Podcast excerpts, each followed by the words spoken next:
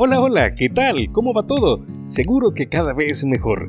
En este episodio 005 del podcast de JL Durón, hoy hablaré acerca de 5 libros que todo emprendedor debería leer.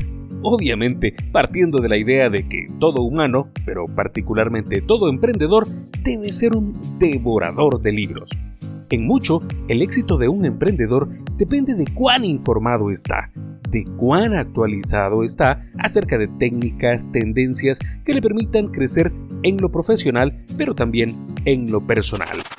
Te doy la más cordial bienvenida a este podcast 005 de JL Durón, en el que pretendo por lo menos una vez a la semana compartir de los temas que me apasionan. Marketing, fotografía, comunicaciones, desarrollo personal y emprendimiento. Por cierto, te cuento que ya estoy trabajando en los próximos temas para entregarte contenido que pueda serte útil. También estoy próximo a anunciarte algunos webinars gratuitos, charlas y cursos presenciales eh, que te servirán para impulsar tu emprendimiento a otro nivel eh, con el uso de marketing digital. Para el siguiente episodio de este podcast, eh, segurísimo ya te traigo información de cómo podrás beneficiarte con esas actividades online y presenciales.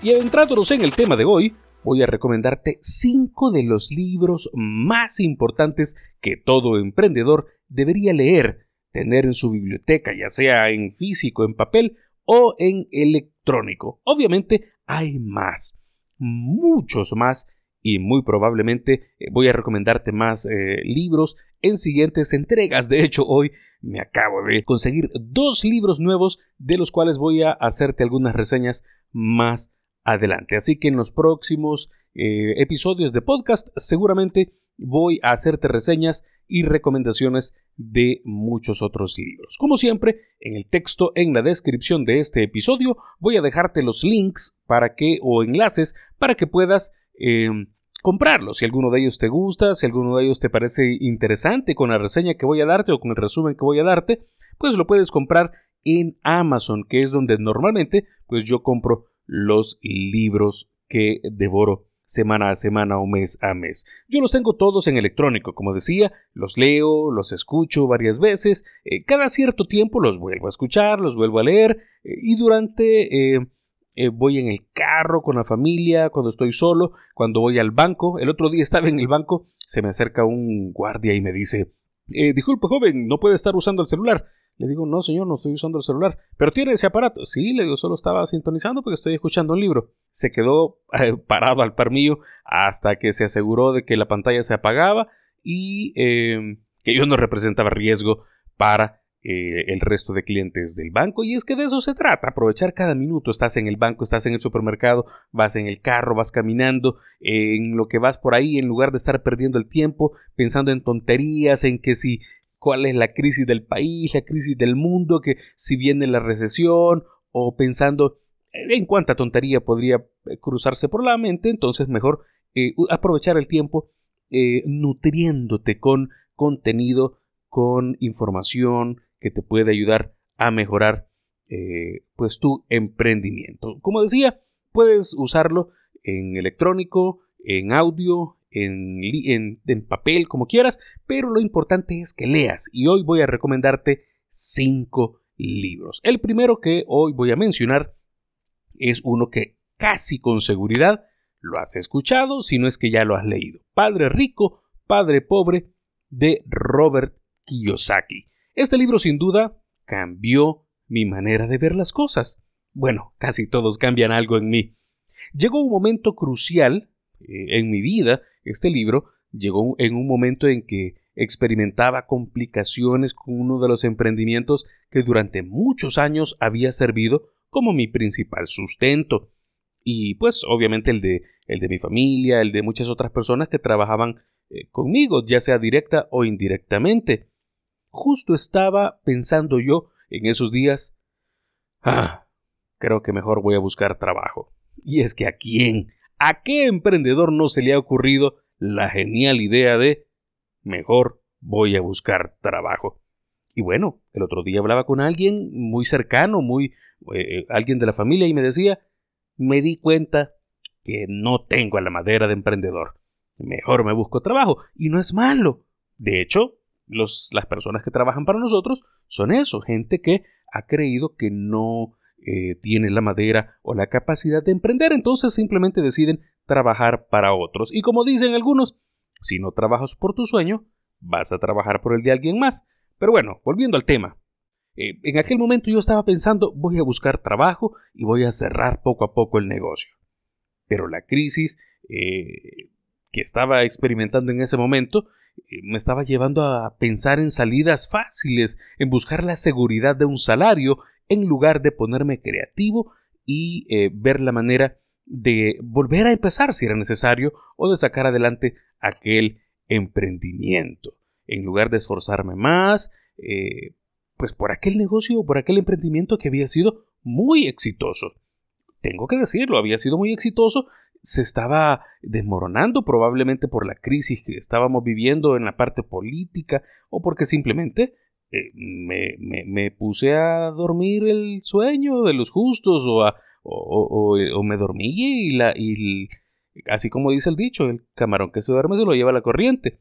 Pero bueno, por la razón que haya sido, yo estaba en aquel momento buscando eh, una salida fácil pensé, eh, vino a, a mi mente el pensamiento, mejor voy a buscar trabajo. ¿Has leído alguna vez Padre Rico, Padre Pobre? En ese estupendo libro, Kiyosaki nos relata cómo su padre pobre tenía una mentalidad de empleado. Pensaba en la seguridad que le generaba un empleo, una jubilación y los beneficios conexos de trabajar para otros. ¿Y quién no ha pensado en eso alguna vez? Al mismo tiempo, nos cuenta Robert Kiyosaki, el eh, contraste de pensamientos de su padre rico, quien eh, le enseñó que es mejor buscar la libertad financiera, los beneficios de hacer que el dinero trabaje para uno en lugar de uno trabajar para el dinero, en lugar de esperar un salario cada mes y esperar que esa suma crezca cuando deba crecer eh, basado en factores ajenos al control del empleado, el padre rico lo motivaba a invertir de manera inteligente para que el dinero mismo produjera más dinero, sin necesidad eh, pues de su propia intervención. Y es que de eso se trata. Deberíamos buscar la manera nosotros como emprendedores de invertir, de buscar gente que haga que el negocio pueda funcionar sin necesidad de que nosotros estemos. De eso se trata, porque si no, imagínate, nunca tenemos chance para la familia, nunca tenemos tiempo para las vacaciones. Si un día nos enfermamos, pues hay que cerrar el negocio. Por eso debemos buscar la manera de permitir que otros puedan apoyarnos, de delegar las tareas y que, como dice Kiyosaki, que el dinero trabaje para ti en lugar de tú trabajar para el dinero habla de lo que llama la carrera de la rata también. E, esto ocurre cuando una persona trabaja solo para pagar cuentas. No disfruta, no, no, no ve eh, el, el, fruto de su trabajo, sino que solo vive, se levanta a, pagar, a trabajar para pagar cuentas, luego a su casa, se le vuelve a levantar, va a trabajar y a pagar cuentas. Eso no es vida. Y de eso no se trata. Entonces, Robert Kiyosaki habla en este libro, Padre Rico, Padre Pobre, de esos temas. También enfatiza en la importancia de pensar diferente, en lugar de decirse a uno mismo quisiera ir de vacaciones, pero no me las puedo permitir, no tengo los fondos. Lo ideal es que uno diga más bien, como quiero ir de vacaciones y cuestan tanto, entonces voy a crear el activo que me genere los fondos para ir eh, eh, de vacaciones. Para Robert Kiyosaki, nuestras finanzas se componen de activos y pasivos. Los activos es todo aquello que te genera ingresos, ya sea el trabajo mismo, las inversiones, eh, eh, las cuentas, los dividendos, eso te genera ingresos sin que tengas que trabajar normalmente y están también los pasivos, esos son los que te drenan, los que te sacan el dinero y no te producen ningún ingreso, no te producen ganancias. Sin lugar a dudas, este es un gran libro que te hará cambiar la manera de pensar, porque en nuestra sociedad crecimos pensando en estudiar, sacar buenas notas, eh, conseguir un buen trabajo, que te genere un buen sueldo, obviamente una buena jubilación, la seguridad de tener un sueldo fijo mes a mes, pero eh, la idea es que busquemos más bien eh, ser formados como emprendedores Y no importa la edad, no tiene que ser un jovencito, no tiene que ser un niño, a la edad que sea puedes tomar la decisión en no depender de terceros, sino de nuestras propias habilidades y de cómo eh, podemos hacer que nuestros ingresos crezcan tanto como nos lo propongamos. Espero entonces eh, poder un día eh, de estos hacer un resumen más completo de Padre Rico, Padre Pobre de Robert Kiyosaki. Por lo pronto, recuerda que en la descripción hay un enlace para que lo puedas adquirir si te parece interesante. El segundo libro que quiero compartir o que quiero recomendarte, que todo emprendedor debería tener, es La vaca púrpura de Seth Godin. No cabe duda que un referente en el marketing de la era actual es Seth Godin, autor de libros que estudian y marcan la nueva tendencia en la forma de mercadear. La vaca púrpura básicamente habla de la importancia que implica para el emprendedor de hoy la diferenciación. Relata que cuando vas en un viaje de carretera, viendo por la ventana, sueles observar las montañas, las praderas y en ellas casi siempre muchas cabezas de ganado. Es tan repetitivo y monótono aquel paisaje que llega un momento en el que ya ni te fijas eh, en las muchas vacas porque todas son iguales, todas son manchadas, pintadas o muy parecidas. Sin embargo, eh, si en medio de la monotonía te encontraras con una vaca púrpura, eh, te llamaría la atención, sin duda, y te haría volver a ver, te sacaría pues de, de la monotonía, de lo repetitivo, del patrón ese que habías eh, eh, venido viendo y que se convirtió prácticamente en parte del paisaje. Eso mismo pasa con las empresas o emprendimientos.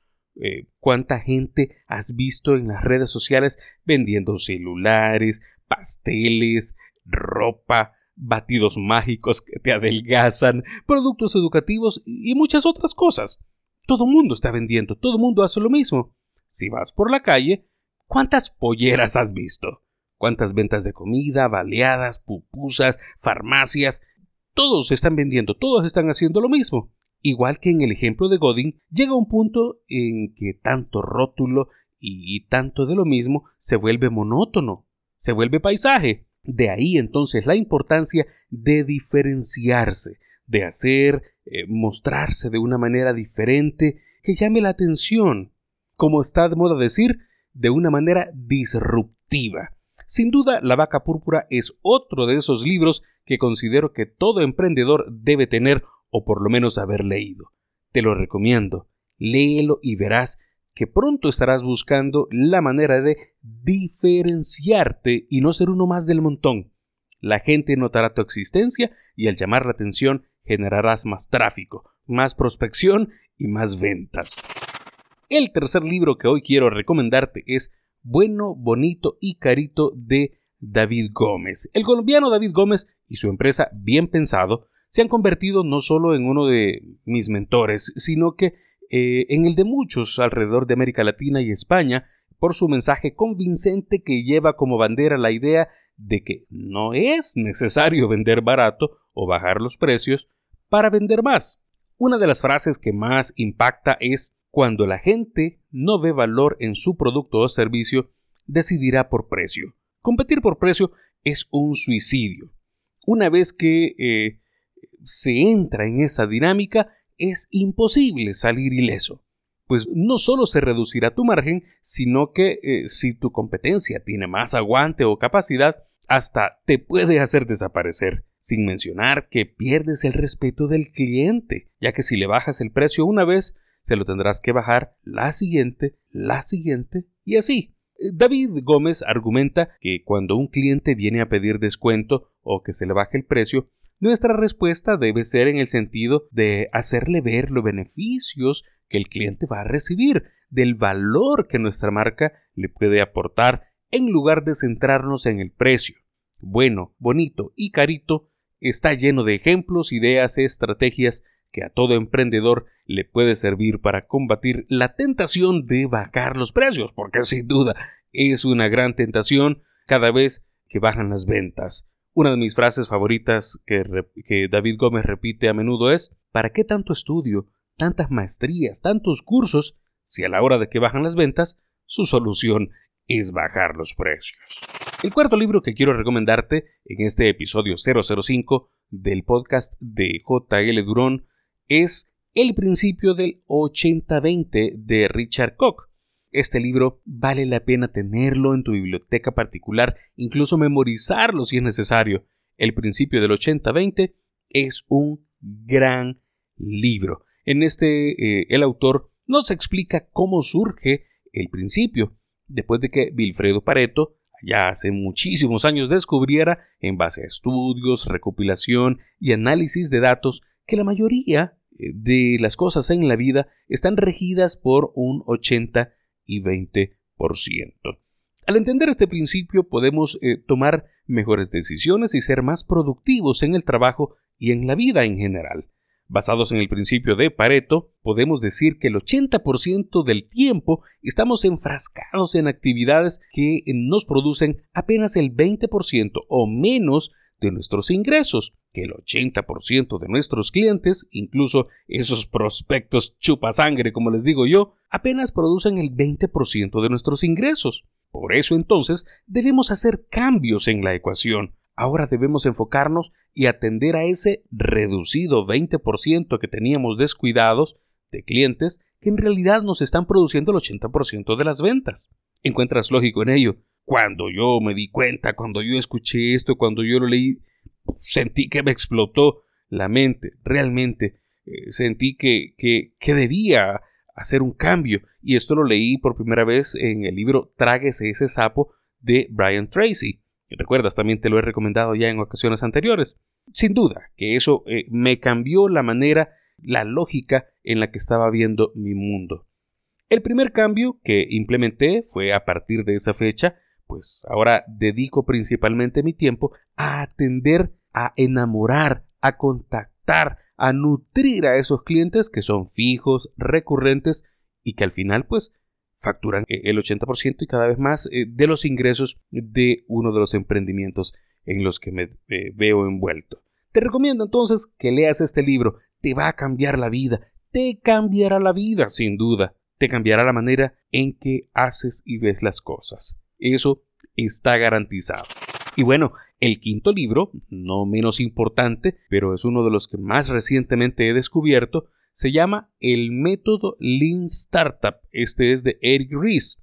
Y eh, pues si bien es cierto, el libro tampoco es que es nuevo, pero yo lo acabo de descubrir, me ha ayudado mucho a ser más ágil en la toma de decisiones, pues eh, al menos yo, no sé tú, eh, he sido de los que le gusta ir a lo seguro, de darle tiempo, de darle pensamiento, en realidad, a ser lento. Uno revisa todas las aristas de las cosas, eh, ve los detalles de los proyectos y eso, eh, pues, como digo, te vuelve lento, te vuelve pesado y no apto para la nueva forma en que se hacen los negocios. Si bien el método Lean Startup tiene eh, parte del método Lean o método Toyota que conocí hace unos 8 o 10 años, básicamente lo que te dice es que a la hora de emprender todo debe ser medible, pues eso te permite tomar decisiones rápidas, ágiles, hacer cambios inmediatos o pivotar, como le llaman ellos, cambiar de dirección, ajustar las velas, para que el negocio o proyecto asegure su éxito. Una de las premisas es que eh, debes hacer un prototipo o un producto mínimo viable. No tienes que montar todo el negocio, todo el producto, según la recomendación de este autor, hacer un prototipo o un producto mínimo viable ya, de inmediato, sin pensarlo mucho, sin darle tanta vuelta. No puedes esperar a estar listo, como solemos decir. Si esperamos a estar listos, nunca estaremos listos. Hacer un prototipo o un producto mínimo viable nos permite eh, testear o probar con eh, lo que se conoce como adoptadores. Es ese tipo de público o clientes que les gusta probar lo nuevo, y eh, no con aquellos que al final se terminarán sumando a las tendencias.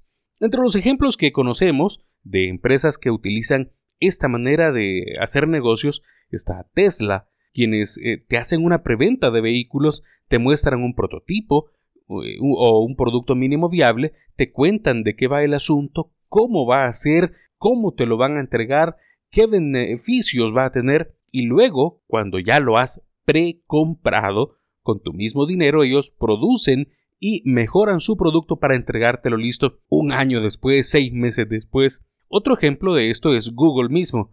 Eh, recuerdas al inicio, Gmail era eh, un servicio que podías usar y acceder solo por invitación. Con esa dinámica, Google no solo logra llamar la atención, pues se comió vivo prácticamente a Yahoo, quien en aquel momento lideraba o mantenía el liderazgo en el mercado de los webmail, con ese grupo de early adopters o, adoptadores eh, tempranos, Google logró testear su nuevo y potente servicio de correo electrónico, que duró varios años en fase beta. Tú y yo podemos hacer lo mismo en nuestros negocios, en nuestros emprendimientos. No debemos esperar a estar listos. Esa frase no debería ya formar parte de nuestra mentalidad. Podemos hacer pruebas, análisis, eh, con grupos pequeños, eh, a quienes se les dé probablemente gratis o a un precio preferencial por un tiempo limitado mientras dure la fase beta. No cabe duda que hay más libros, muchos más que podría recomendarte, pero por ahora estos cinco considero deberían estar en tu biblioteca, ya sea en papel o de manera virtual. Mi biblioteca principalmente es virtual, en letras y en audio, obviamente. Generalmente leo reseñas, versiones de prueba y si me parece bueno, eh, lo tomo del servicio eh, ilimitado de Kindle en Amazon y si aún así es extremadamente bueno, me lo bajo en audio. Como dije antes en el texto, en la descripción de este episodio 005, eh, te dejo los links para que si alguno de estos libros que acabo de mencionar te pareció importante o interesante, te lo puedas comprar hoy mismo. Me despido recordándote que ya estoy trabajando en los próximos temas para entregarte contenido que pueda serte útil. Además, estoy próximo a anunciar algunos webinars gratuitos, charlas y cursos presenciales que te servirán para impulsar tu emprendimiento a otro nivel en el uso de marketing digital. Con seguridad, para el próximo episodio de este podcast ya te voy a traer eh, más información de cómo podrás beneficiarte con estas actividades online y presenciales. Antes de irme, quiero agradecer a los amigos que reportan la sintonía, mis queridos y siempre recordados Loida, Melvin, Marvin, Arturo. Entonces, ¿cuándo comenzamos el podcast? Y aquellos que escuchan, pero que tampoco dicen nada, solo disfrutan desde la clandestinidad. Un saludo muy especial para todos, especialmente para mi familia, don Andrés, que siempre está pendiente de que si ya grabé o si ya preparé el siguiente episodio. Bueno, hasta aquí el episodio 005 del podcast de JL Durón. Si te gustó, escúchalo de nuevo, comenta, recomiéndalo y compártelo. Puedes encontrarlo en Spotify, iTunes, eh, Google Podcast y así en el resto de plataformas. Hasta pronto.